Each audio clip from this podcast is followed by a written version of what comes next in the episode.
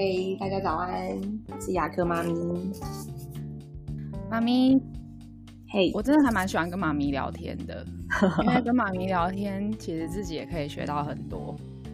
那今天要讲的是这个儿童特殊需求者的牙科治疗。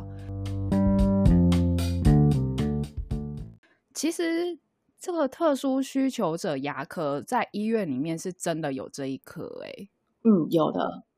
我后来发现，就是蛮多医院都有的，嗯，而且大家不要觉得说这个特殊需求者牙科就是很狭隘，就是有在一些什么身心患身心障碍患者这边。其实他连就是普通的一些对牙科比较恐惧的患者，他都有在看，像呕吐反射比较强烈的啊，或者是说天生就是对这些机械的机器的声音，就是嗯 high speed 我们的那个手机的声音会比较害怕的，都蛮适合来这边看诊的。可是它是需要转诊啊，就是你有一些是比较简单，你其实是可以克服的，只是你以为你不行。嗯这还是有一般诊所先来，就是做分流会比较好。呃，特殊需求这一块，其实在很久很久以前，就是医院其实一直都有，只是说，嗯，可能这部分的专科医师比较少，然后就会把这部分并入在儿童牙科里面。所以其实一般的儿呃，一般大医院的儿童牙科都会有合并有特殊需求牙科治疗的这部分。那因为现在特殊需求的学会牙科学会在做推广这部分，所以这部分做得越来越完善。嗯嗯，像有一些新的医院，比如说像双河双河医院，呃，他们那时候当初在建造医院的时候，就把这一块完整的考虑进去了。所以为了一些，比如说呃行动不便、坐轮椅的患者，他所有的走道，然后牙科诊间的设备，其实都已经有考虑在内了。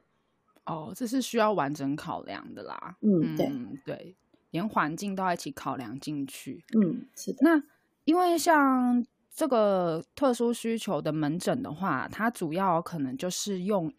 呃麻醉或是镇静的方式去做治疗，所以他那边有比较完整的生理监监控设备。通常这一块的病人呢，他们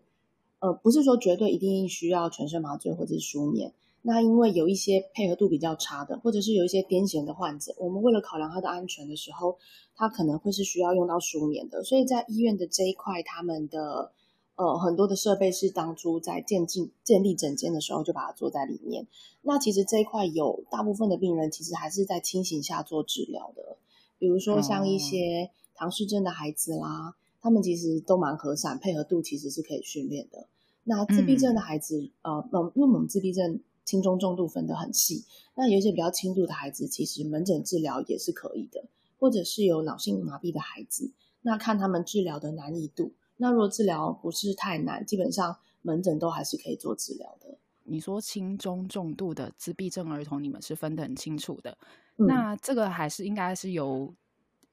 呃精神科或者是心理治疗师那边去做鉴定吧？嗯，对，当然这是由儿童身心科去做鉴定的。那他们鉴定出来之后，我们可以依据他们不同的障别，那我们可以有不同的处置。因为如果他的障别是比较严重的，基本上他是没有办法沟通的。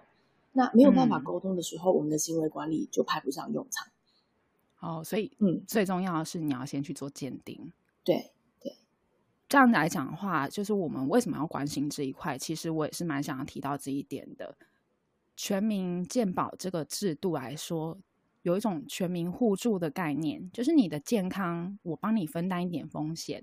我的健康，你也帮我分担一一点风险。那反过来说，其实我觉得这个健康这个概念有点像是公共财，嗯，你不能再那么自私的把这个健康当做我自由的，就是哦，我就烂啊，啊，我就我就胖啊，我就怎样啊，没关系，我就继续吃啊，我就是这就是我想要的人生，这是我想要的生活，嗯。可是你的这个健康其实是有社会帮你去分担这个费用的，对，所以我会希望说大家去关心这一块的主要的原因，也是因为。当你多了解一点，你或许就可以帮助这些人多一点。你帮这些人多一点，其实就是多帮你自己一点，就是你减轻整个社会的负担、财政负担，其实是帮助大家，都是大家一起帮忙这样子。嗯，对，没错，外面说的对。那从一个现象来说的话，其实这个特殊需求者他们的蛀牙还有这个牙周病的比率，确实是比一般人还要更高。他们是高风险的患者。那为什么他们会是高风险的患者？嗯，首先就是，呃，通常啊，这样子的孩子，家长他们会把重心放在他们原本的疾病上，嗯嗯，所以口腔变成不会是他们所要注意到的部分。那再再来呢，就是他们的配合度通常不高，他们可能会有一些肢体的问题、心理的问题，所以造成他们的呃，在刷牙这件事情上的配合度不是那么高。他们甚至连吃饭都没有办法好好吃饭。所以牙科的保健这部分就会被摆到优先顺序，就会被摆到很后面去。那再来就是他的医生，他的呃，他原本内科的医生有没有办法帮他做一个妥善的转诊，让照顾者能够很在很早的时候就知道这些照顾的方式，那预防后面会发生的问题。所以这样讲起来的话，其实他的口腔照护上会比较困难的原因，其实有两个啦。嗯一个就是自己本身的动机可能不强，嗯，照顾者的动机也不强，嗯，因为有更重要的事情要做，对。然后还有就是他可能行动也不是那么方便，所以他就会觉得这做这件事情是很累的，对。那第二个比较重要的就是环境，就是我们的环境有没有办法让他比较方便一点点去做就医这件事情？嗯，那有可能是像转诊医师的帮助。或者是说，在环境更友善一些些，然后就诊更友善一些些，嗯，可是这一方面来说的话，现在来讲还是还在起步当中吧。嗯，其实其实其实已经蛮多，目前已经做在牙科的部分，其实做蛮多蛮多的了耶。可是这个好像大部分都是医院做比较多，哎，一般的牙科诊所真的很少能够做到。比如说像环境设施、无障碍空间等等这些比较高规格的环境需求。嗯，一般来说，就是大部分的人都知道说这部分在诊所呃在医院的部分是有这样子的服务。可是其实啊，在诊所现在也蛮多医师有在做这样的服务，因为其实我们的全联会牙科的全联会其实一直有在推广这一块。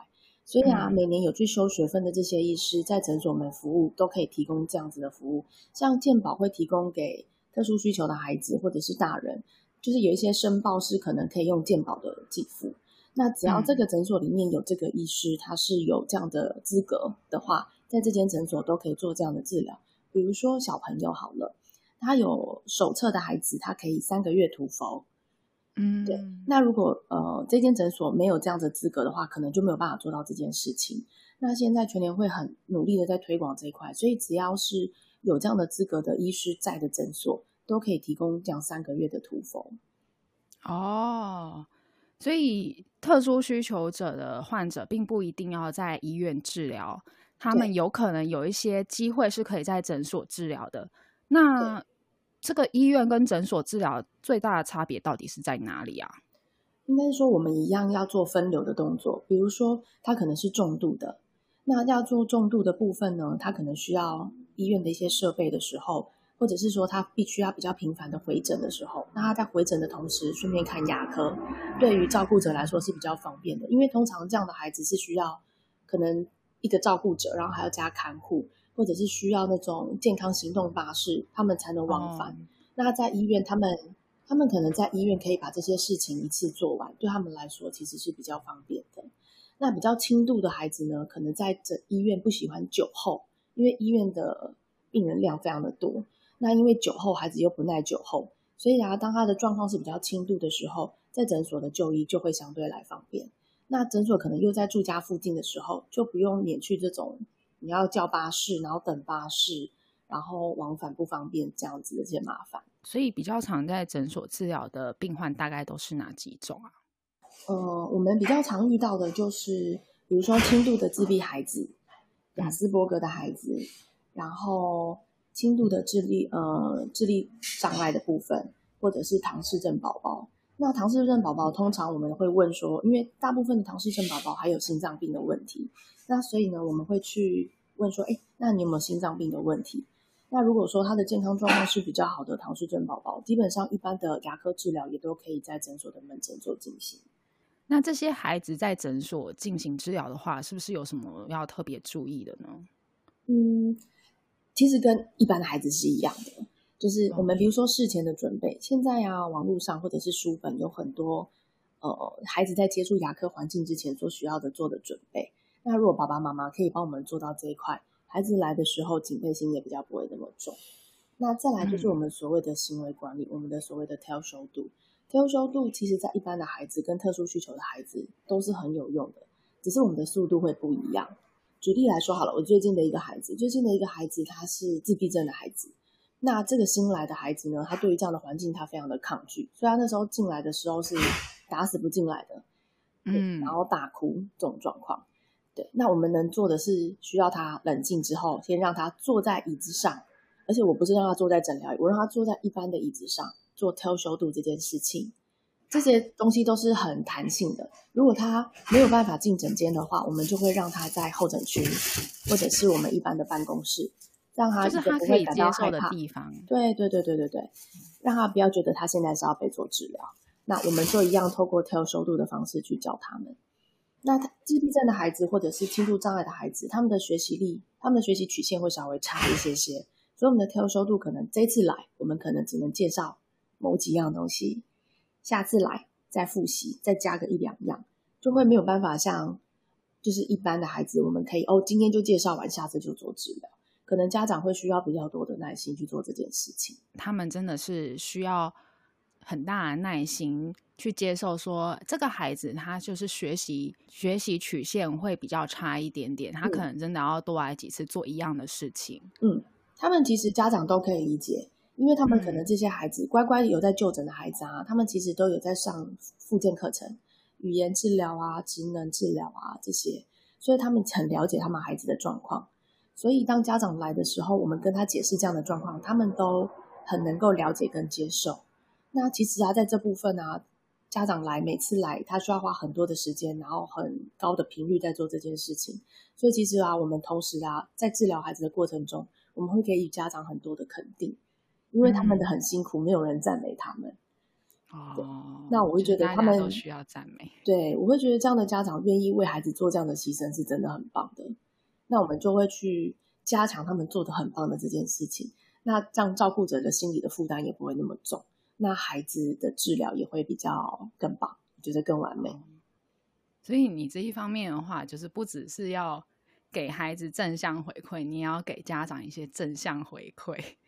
两个一起治疗，对，其实是的。其实一般的家长跟孩子来也是一样。比如说今天这个孩子来，他的饮食习惯有改变，功劳不可能是自己啊，一定是爸爸妈妈。对，那我们希望这个良性的循环可以更加强的时候，爸爸妈妈也很需要 positive，因为他们平常的生活中的 positive 太少了。之前有听到苏百川医生他自己在分享说，他们有他有一个自闭症的孩子，他在数数的时候就是跟一般的小孩是不一样的，一般小孩是。一二三四五这样数，可是这个小孩他就是二的一次方，二的两次方，二三次方。他的爸爸是要陪他这样去数数，让他觉得很安心。所以这个部分你要怎么抓？因为这很难抓哎。这个就是要靠事前的问诊。这样的孩子啊，我们事前的问诊通常会需要多一点时间，因为他们会有他们自己的点。比如说，有些孩子会对声音很敏感。那有一些孩子是不喜欢肢体的碰触，嗯嗯，就是每个孩子他会有自己的点，他有喜欢的东西。像有些孩子是喜欢收集塑胶的东西，比如说他看诊完说：“我们等下可以选礼物哦。”他不喜欢。我们等一下会送你一个塑胶瓶哦，他超开心的，就是他收集很多塑胶瓶哦。对，所以当当有人说你当我们台湾人塑胶做的，他就会很开心。塑胶做的好好好。对，就是他们会有他们特殊的点。那对在问诊的时候啊，如果家长可以告诉你这些资讯的话，其实，在对看诊是很有帮助的。哦，家长他在他是这个主要照顾者嘛，他最了解他的孩子，他孩子有什么样特殊的喜好，他还告诉这个医师，然后医师才有办法，就是从中去找到一些点跟孩子去互动。嗯，是的，在治疗的期间会有一些。就是除了 tail 修度以外，还有没有什么其他的特殊的点啊？嗯，特殊的点就是我们在特修度之后的行为管理啊，对于这样的孩子，我们从来不给 negative，是不给惩罚的，因为惩罚在这类的孩子身上没有效果。哦，所以我们在他们身上只能不断的给予强化，然后跟沟通。那其实我有遇过一个重度身心障碍的孩子，那他们在看诊的过程中，呃，比较要注意的就是他们的咽喉的肌肉的呃发育不是太好，所以很容易呛咳。那我们通常把他照顾好之后啊，一次两次，然后你会发现，哎，他虽然没有办法讲话，可是他的眼神，他会认得这个医师。嗯，对对对，就是其实他们认人的，对他们其实是会认人的，所以我觉得就是在这样的互动上，其实会蛮感动的，就会你会知道说，这个孩子因为你的努力，他很喜欢你，所以我觉得还蛮棒的。那像自闭症或者是智能不足的孩子。他们在呃治疗的起步虽然说蛮难的，需要花很多的时间，可是，一旦他了解了这个流程，因为他们喜欢固定的东西，就比如说我六点要起床，六点十五要上厕所，六点半要吃饭，他们的生活作息会比一般孩子固定很多，所以看诊也是一样的。当他们在看诊的过程已经知道这个流程的时候，他们其实记得非常的清楚，甚至可以表现的跟一般孩子，甚至比一般孩子还要优秀。他们可以表现的很好，像我有印象，就是有一个学弟，他有看过一个自闭症的孩子，他一来，你就必须要先跟他说明，你今天要治疗什么，然后你要治疗多久的时间。对，这就是他 care 的点。对，对，对，对，他 care 这一点。如果他觉得这个时间太久，他会拒绝治疗，就是他就是一定只能三十分钟这样子。对他们其实很棒哎，他们也知道自己要做治疗。所以他们愿意配合，可是他会秀出他的底线在哪里。哦，你要去抓他的底线，这样子。那你一般在接触的时候啊，像有时候有一些底线，并不是那么容易一开始就显现出来的。嗯，这时候他可能会大俩拱哎，就是我们只能 try error，try error。这时候怎么办？要从头开始。我们在 try error 的过程中啊。其实也蛮有趣的。通常我会先跟家长沟通好，就是我们等一下会遇到什么样的状况，那这样的状况我们接下来要做什么？你能不能接受？比如说有些孩子，当他们在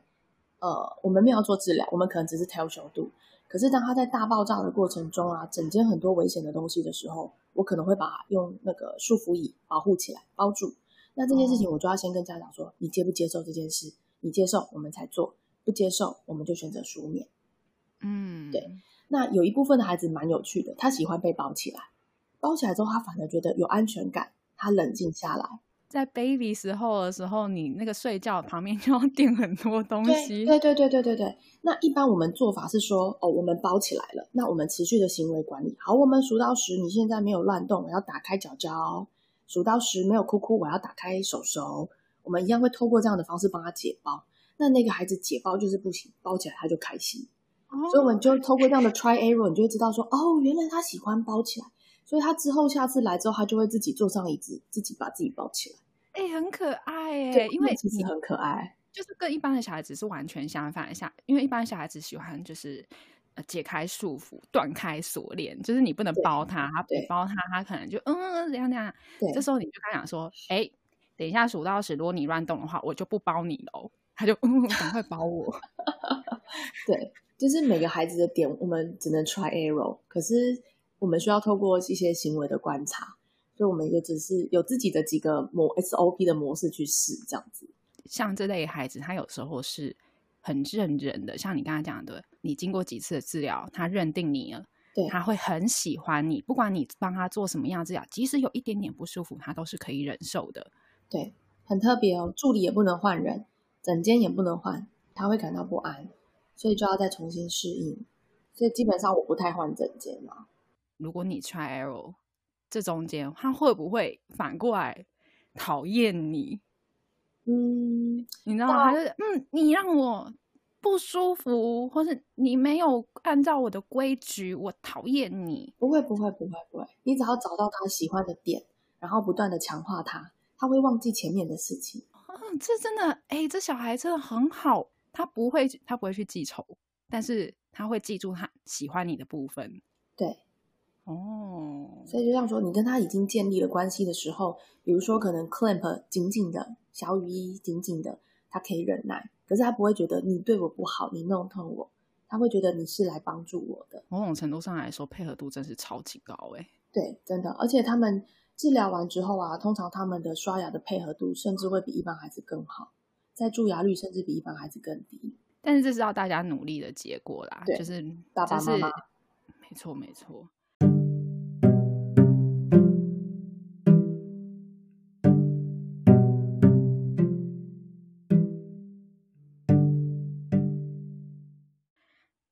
唐氏症的小朋友是不是他的牙周病也都会比较严重啊？嗯，对，这样的孩子啊，其实蛀牙率很低。那他主要就是比较担心早发性的牙周病，所以可是早发性的牙周病在唐氏症的小朋友身上，虽然说发生率比较高一点，可是也不常见，顶多就是看到一些牙结石。那我们健保有几副做了个呃半年的清除，那看他的严重程度啊，有一些手册比较重度的就有三个月的清除。那其实有定期的清除的时候，牙周病就会状况就会好很多。嗯，所以像这个唐氏症的小朋友，可能他的家长就要稍微注意一下他的牙周的状况状况。嗯，那像自闭症的小朋友的话，是不是会有一些很好的方式可以去帮助他，可以更快融入着我们这个牙科治疗当中？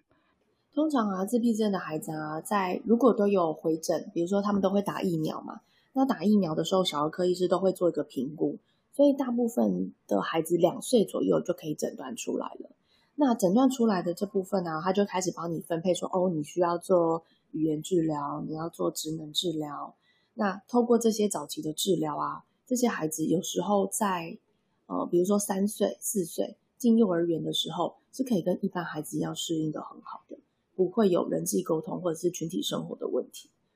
目前台湾这部分早期治疗已经做得非常棒了。我还有看到那个早期治疗是有道宅的，嗯，比较少啦，在在市区的话比较少。嗯，那通常都是偏远地区的，对对，小孩可能有一些补助这样子。对，他会有资格限制。如果说这样子的话，在治疗的部分，我们大概可以了解说，就是医院。跟诊所其实都可以帮助这类的小朋友，只要你愿意多花一点时间，多带他来几趟，让他在这个行为管理上面有很好的学习的话，其实之后的治疗会非常非常的成功。对，没错。我们也想要了解，就是在照护跟预防的阶段，我们是不是能够做一些什么？因为像这样的孩子啊，如果他们早期诊断就有被会诊牙科的话，或者是妈妈就有带他到诊所涂氟的时候，其实妈妈遇到的问题，我们这边比较常遇到就是孩子的刷牙配合度很差，我们怎么帮他刷？那比如说我们就会教他说，第一个首先就是熟悉牙刷的触感，我们要先让孩子去带着他去选喜欢的牙刷。好，你看这是你喜欢的颜色，那我们刷刷手心，刷刷手背，我们刷刷下巴。然后刷刷嘴唇，然后再来刷刷牙齿，然后另外就是刷刷牙齿跟牙龈交界的地方。那这个地方啊，通常是孩子最敏感的地方，所以啊，通常我们会让家长就是练习，在刷牙之前呢，我们会先用我们的手掌按摩一下孩子的脸颊，按摩按摩，然后呢，手指头接着按摩他们的嘴唇，然后呢，再把手指头慢慢的伸到牙齿跟嘴唇交界的地方，然后慢慢伸进去。伸进去之后啊，孩子愿意张口了，我们才把牙刷放进去。那一开始我们刺激不给太多，所以暂时会先不用牙膏。那刷牙的时候会先从牙肉最不敏感的后方后牙颊侧的牙肉开始。那后牙颊侧开始啊，他们都会乱动。那因为孩子还小，所以我们会先教妈妈怎么样固定孩子。那固定好之后，孩子不乱动的时候，我们才有办法用温柔的力道去刷牙。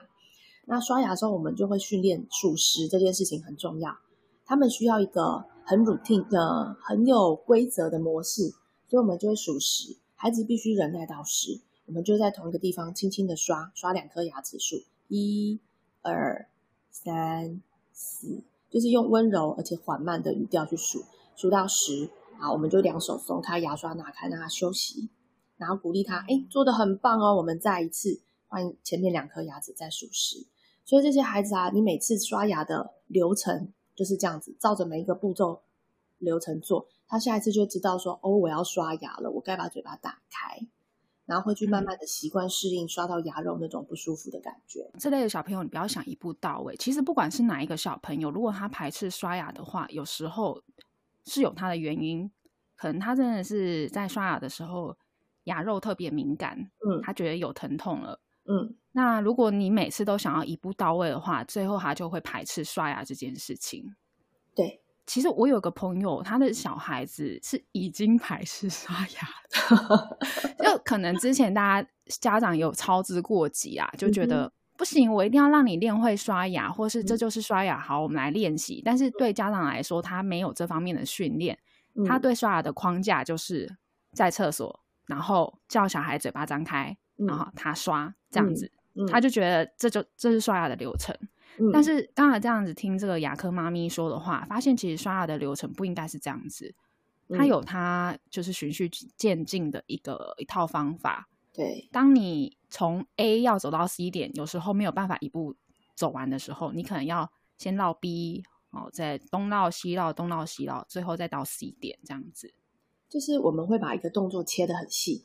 那比如说从 A 走到，我们要从 A 走到 C 嘛，那走到嗯 B 的时候，发现孩子很抗拒，我们就会有耐心的再回到 A，再让他再适应一次，再走到 B，确定他的 B 这个动作可以做完整之后，再往前走到 C。这比较适合就是从零开始的家长，就是说，哎，我今天要开始要帮我的小孩子练习刷牙了。好，我嗯今天听到了这套方法，嗯我知道说，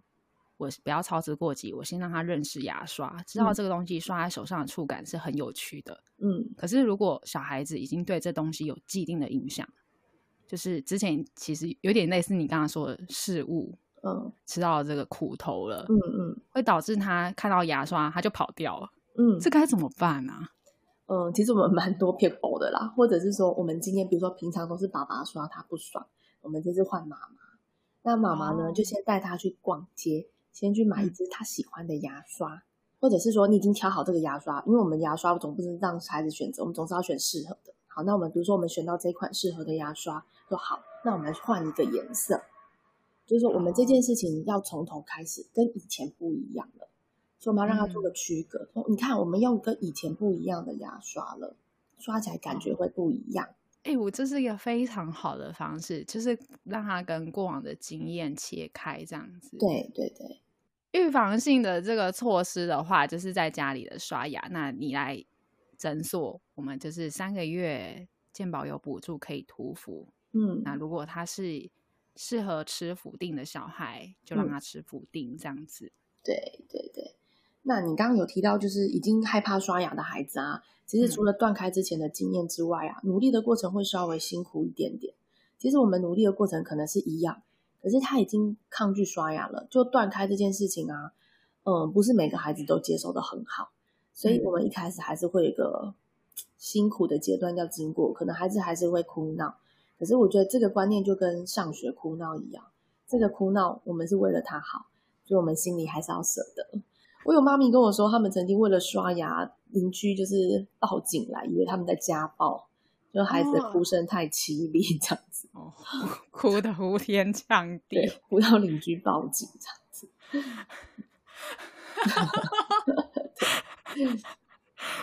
对，不会啦，这样的孩子其实透过几次的学习，他们还是学得会的，就是只是要有一个方法。那通常这样的方法啊，家长在家里试的时候，试到很挫折或者很灰心的时候，其实只要找对医师，然后就是问到一个好的建议，回去试就好了，不用自己在家里猛试。就是你在家里猛试方法是错误的，也没有用啊。嗯，也是 try error，或许也 是可以 try 到一个好方法。可是我觉得，当有人可以帮忙的时候，可能这件事情就会进行的更容易一些。就是我那个朋友的小孩啊，嗯。他妈妈很灰心，因为之前啊，他可能会有几次会觉得诶蛮好玩，就是嗯。看，比如说爸爸刷牙刷给他看，然后也让他刷爸爸的牙，嗯。然后最后就哦好，那换你咯什么的、嗯。m a y b e 有几次是成功的，嗯。可能不会超过五次吧，就是 就开始他就没兴趣了，他就觉得、呃这不好玩，嗯，他不想要了，对他想他宁愿去玩他的车车。对，其实就刷牙的过程啊，在刷牙的过程中，家长给予的正向强化也很重要。所以啊，这部分我们在门诊教刷牙的时候，其实同时也会示范给妈咪看，你在什么点的时候要给他一个正向的强化，强化我们想要的行为。对，这是一套的，你不能单单一这样子。做半套效果比较差，做整套的效果比较好。嗯，哎，你你这怎么听起来有点涩涩的 不要因为我是妈咪就这样。OK OK。那现有的政策补助，除了刚才讲的这个屠夫之外啊，嗯还有什么样的补助是针对这方面的小朋友？嗯，针对这样的小朋友，就是他们的补牙，比如说啊，因为我们会考量到有一些照主要照顾者，他们的照顾可能没有办法，就是心有余而力不足的时候呢，他们补完蛀牙之后，又在蛀牙的状况下，在健保的限制上就会比较少。比如说，一般他们会说健保补牙一年半不能再等，不能再补牙。那这样的孩子，他们可能一年满一年蛀牙就可以再补了。哎，你这健保卫生局会有会回文给你哦，就是我没有规定一年半就不能补牙，只是你要举证。对对，我的意思对是没错。可是我的意思是说，这个就是开放给呃其他医师愿意多帮这样的孩子做治疗，那也让这样的孩子在健保的给付上比较没有那么多的限制。哎，你讲到一个很重要的点，哎，就是他虽然是说我没有限制你怎么样怎么样，嗯，但是他确实是有一些措施会让医师对于重复补牙这件事情是降低意愿的，就是对这就是一个 negative 啊。对对对对对对，为什么卫生局都不给我们多一点 positive 呢？有了，还有给你 positive 啊，就是你要去上课，你就可以帮这些孩子做治疗，然后这些治疗哦可能比较不会被核删 这样子。哦哦，所以他也是就是胡萝卜与鞭子各半就对了，只是我没有被我就是没有被胡萝卜喂养到的感觉，就是常常被鞭这样。然后鞭子这样。像你之前有有提到说，就是每个医院他们其实都会有各自的补助，像是北医就是对一些有手册的小朋友，嗯，然后医师如果有判断说他是需要舒眠的话，他们其实也会有舒眠的补助。嗯，是的，因为健保的补助啊，通常只有全身麻醉。那有一些家长，他们其实会担心全身麻醉的风险，所以他们其实会想要舒眠。那有一些医院，像呃北医，他们就是有自己医院挪出这一块经费来帮助有身心障碍手册的孩子，或者是大人也有在舒眠的部分可以做一个补助。嗯，所以领这个手册就很重要，就是各位爸爸妈妈不要嫌麻烦，就去申请。对，因为有一些病视比较没有病视感的家长，或者是有一些其他因素，比如说他会觉得我不想要我的孩子被贴标签，嗯，所以他就呃不去做这样的一个诊断。那其实我觉得会丧失很多福利，因为我其实有遇过一些孩子，他们可能是轻度的，那他们透过一些早期的治疗之后，其实他们那个身心障碍卡是有期限的耶。比如说他们期限到了，就会需要再重新的回诊跟做诊断。有些孩子他们就是就不用再拿这个卡片了。哦，他已嗯经、他已经从那个光谱就是变到比较比较淡一点的了。对，他是有进步的。我觉得就是呃，我们需要给这样的家长更多的鼓励啦，因为我觉得他们必须要有这样子的诊断，他们才可以享有后面更多的医疗资源。那其实这样对孩子是有帮助的。那我觉得贴标签这件事情其实是社会扭曲的一部分，我们应该嗯去帮孩子挡这一块，而不是躲起来。诶，对你讲的非常的对，而且我觉得，如果说今天你想要把这个标签撕下来的话，你应该要先去接受它，就是我贴了，但我不是哦。爸爸妈妈自己心里要先接受。对对你，你逃避这个标签，那你是认同这个标签哦，你觉得这是不好的啊，对所以你逃避它。对，没错。但是如果你觉得这不是一件不好的事情，那你就应该去接受它，你才有下一步进步的空间嘛。嗯，因为诊所比较常遇到一些特殊的孩子，可是他们却呃可能有诊断没有去申请，或者是因为家里的关系不去做申请。那其实跟有去做早期治疗的孩子比起来，他们的行为真的差很多。对、这啊，部分哦，真的就是多多鼓励啊，因为这一步还是要得家长自己愿意跨出去。对，我们只能鼓励家长，可是我们没有办法帮他们做决定，蛮可惜的啦。对，除了就是像刚刚就是妈咪说的这个书眠补助之外，其实新北市对于这类的小朋友也是有一些治疗上的补助，大家也都可以上网去搜寻。对你如果想要去治疗的话，其实网络都有很多资讯，但是你可能要搜对这个关键字，你就是要搜，比如说特殊需求牙科啊等等的。对对，没错。那有一些，比如说像我们刚刚说的书眠的补助这些啊，其实它不会写在官网上，其实网络上是会查不到的。所以其实我们会建议直接打电话去问。哦，就去各个医院的这个特殊需求部门去问看看有没有这类的补助。呃，因为每个医院的补助可能不太一样。那你只要到，比如说儿童牙科或者是特殊需求的牙科，都可以问得到。其实我很意外，因为你那当你不是这一这一类的接触者的时候，你并不会知道说里面的这个发展是怎么样。但是其实像这个身心障碍牙科的网络服务，是从很久很久以前就开始做的。对，就从民国九十七年就开始了，嗯，很早。它的这个网络服务的话，你就是可以在这个网络上去找到每一个县市，他们有在做这个特殊需求牙科的点在哪里。对，然后你们就可以打电话去那个点去问问看啊，我想要申请等等的。嗯，没错。好，那刚刚妈咪就是对于我们特殊需求牙科的照护者，她有很多的鼓励啦。嗯，那。我就觉得我也不是这样子的照护者，然后在他们的眼光里面，我可能是没有办法去同理他们的人。你没有感受到我经济的窘迫，你没有感受到我时间的窘迫，嗯，那你只是在那边说风凉话，就是哎，你们要赶快让小朋友接受治疗哦，什么什么的。不过很多地方可以看得到家长的努力，比如说孩子的牙齿变干净了。比如说，我们教他，那孩子的牙齿变干净了，这家长回去一定很努力。或者是这样的孩子，他今天穿的干干净净的来，这个都是家长很努力的帮他整理干净的。这样的孩子吃饭的时候一定是满身，对，所以他能够干干净净的来到整间，这都是家长的努力。就是我我我不知道怎么样去鼓励他们，但是我只是想说的就是说，就是你的这不是。你退缩的借口，就是你的，你希望你的小孩能够在这个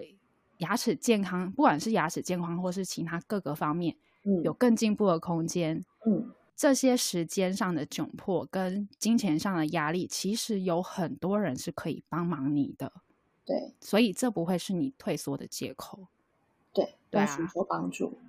对，没错，适时的去寻求帮助是很重要的。我都会半开玩笑的说：“妈妈，我们都缴这么多税金了，你要善加利用啊！这个是社会该该帮这孩子做的，不要浪费了。”对啊，哦，哎，我妈咪讲的很正确，这哎，你这是非常具象的鼓励，像我就讲不出来。对啊，嗯，好，就是在这方面的话，其实我觉得医师端的投入。啊，大家也是可能在政策上的拟定啊，我们也是鼓励政府它能够更完善的去规划这一块，因为我相信妈咪常做这一块，所以他应该也会有遇过有一些不懂得珍惜的家长，那是不是是不是你在接受这个帮助的同时，你也要给予这个帮助者一些尊重？比如说，如果说像约诊。哦，你如果没有办法到，那你就提早打电话取消。对，你不可以无故爽约。你这无故爽约的话，其实，在我们，我我就觉得我愿意提供给你这个帮助，但是我没有感受到你的尊重。你会有这样子的感触吗？应该是说，如果今天这个孩子他的爸爸妈妈的病视感是很很有病视感的。那通常他们的到诊率都通常是很高，甚至是他们都是会提早到诊，为了让孩子的情绪稳定，不会匆匆忙忙说哦，我约十点我就十点来。他们其实通常啊会早一点点来，让孩子的情绪在转换上可以做一个冷静。他们在照顾孩子的时候，其实都会是不会把行程安排的太满，因为这样的孩子没有办法接受这么急的行程。那如果说病视感不太够的家长，他们通常爽约之后可能也不太来，然后来了就是痛了。唉，所以啊，不是很好，就是很差这样。好啊，那谢谢牙科妈咪。我们最后谈到这个恶性循环的部分，就是希望大家能够断开锁链，就是不要在这恶性循环之中继续轮回。嗯，真的好重要啊。OK，好，那这样子哦，拜拜拜。